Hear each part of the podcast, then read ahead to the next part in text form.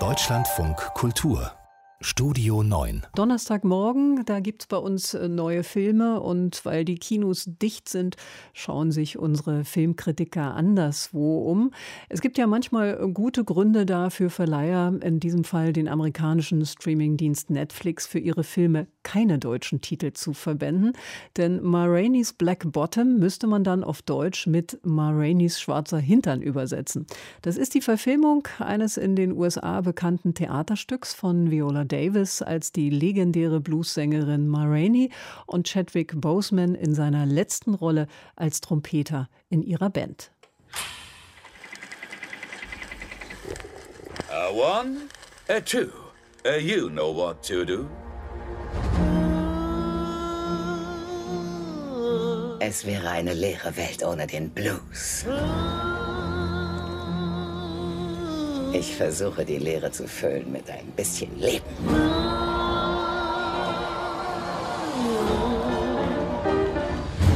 Aber wenn Sie mich die Mutter des Blues nennen, ist das okay für mich. Nichts dagegen. When I got there, they began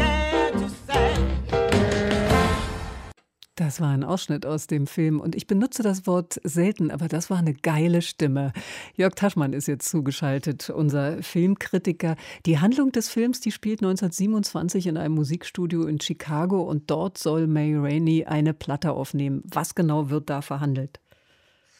Ja, also ihr Manager Irvin, das ist ein Weißer und der tut wirklich alles, damit sie diese Platte aufnimmt, weil sie ist wirklich eine große Diva. Sie hat diese Wahnsinnsstimme, auch eine Wahnsinnspräsenz und er will natürlich mit ihr Geld verdienen. Und äh, Ma Rainey wird wirklich hinreißend verkörpert von Viola Davis, die man zunächst kaum wiedererkennt, weil sie stark überschminkt ist und für diese Rolle auch etliche Kilos zulegen musste, weil die wahre Ma Rainey soll 300 amerikanische Pfund gewogen haben. Holla. Ganz so viel hat es bei Viola Davis hat es dann auf 200 amerikanische Pfund gebracht, hat sie in Interviews erzählt. Aber ihr ist klar, dieser Ma Rainey, dass die Weißen eigentlich mit ihrer Musik nur Geld verdienen wollen, also ihr Manager. Und sie ist sehr selbstbewusst, sehr dievenhaft. Sie macht mit ihren Allüren alle wahnsinnig. Beispielsweise weigert sie sich, äh, überhaupt loszulegen, bevor ihre Coca-Cola nicht da ist. Das ist ihr vertraglich zugesichert. Plötzlich fehlen drei Coca-Colas und die müssen erstmal gekauft werden.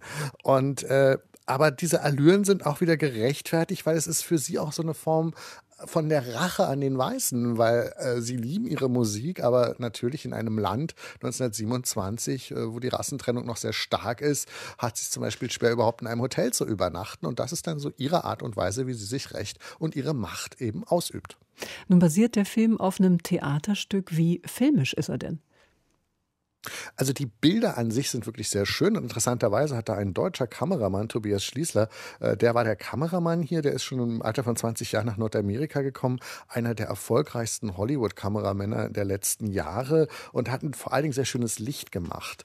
Ansonsten ist es ein starker Schauspielerfilm. Ich finde ihn aber zu dialoglastig und viele Konflikte, die in dem Film verhandelt werden, und davon gibt es einige, werden für mich sehr unfilmisch eben rein über die Dialogebene abgehandelt, wenn es zum Beispiel über die Konflikte Konflikte der Band geht. Und diese Band sitzt immer in diesem Raum, äh, wo sie sich warm spielen soll und wartet eben die ganze Zeit, dass mal Rainey dann endlich mal auftritt. Und für mich ähm, verliert der Film da auch so ein bisschen an Rhythmus, weil großartig ist er immer dann, wenn mal Rainey da ist, wenn sie singt oder eben gerade nicht singt oder kurz davor ist zu singen. Nun sagten Sie, Schauspielerfilm ist der letzte Film von Chadwick Boseman, der in der Rolle des Black Panther zu Hollywood-Ruhm kam und im August ja tragisch gestorben ist an Darmkrebs mit nur 43 Jahren. Wie wichtig ist sein Auftritt in diesem Film? Er spielt schon eine sehr wichtige Nebenrolle. Ich würde eigentlich sogar sagen, das ist die zweite Hauptrolle. Er spielt einen Trompeter, Levy, der sich in dieser Band von Marini gar nicht wohlfühlt, der eigentlich mit eigenen Arrangements kommt, aber immer von ihr eigentlich wirklich unterdrückt wird. Und da äh, lodert es auch sozusagen in ihm. Er hat ein Trauma erlebt als Kind. Seine, äh, seine Mutter wurde, äh, wie er acht Jahre alt war, von weißen Männern missbraucht. Äh, der Vater hat sich dann irgendwie gerecht. Dafür hat er den Vater nie wiedergesehen. Aber das ist das, was ich meine. Das ist sehr eindrücklich gespielt und es geht auch unter die Haut, aber es läuft alles eben immer nur so über Dialoge, Dialoge ab.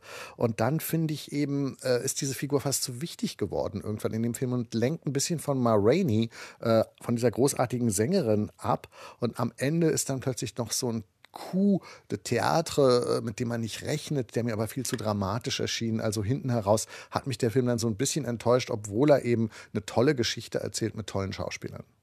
Wir haben noch einen zweiten Film, auch der läuft bei Netflix. Ähm, der heißt Die unglaubliche Geschichte der Roseninsel. Und äh, die Geschichte klingt so ein wenig wie eine Eulenspiegelei. 1968 baut ein junger italienischer Ingenieur kurz vor der Küste Italiens sich eine Insel. Ist das ein Märchen, so ein nostalgisches Märchen?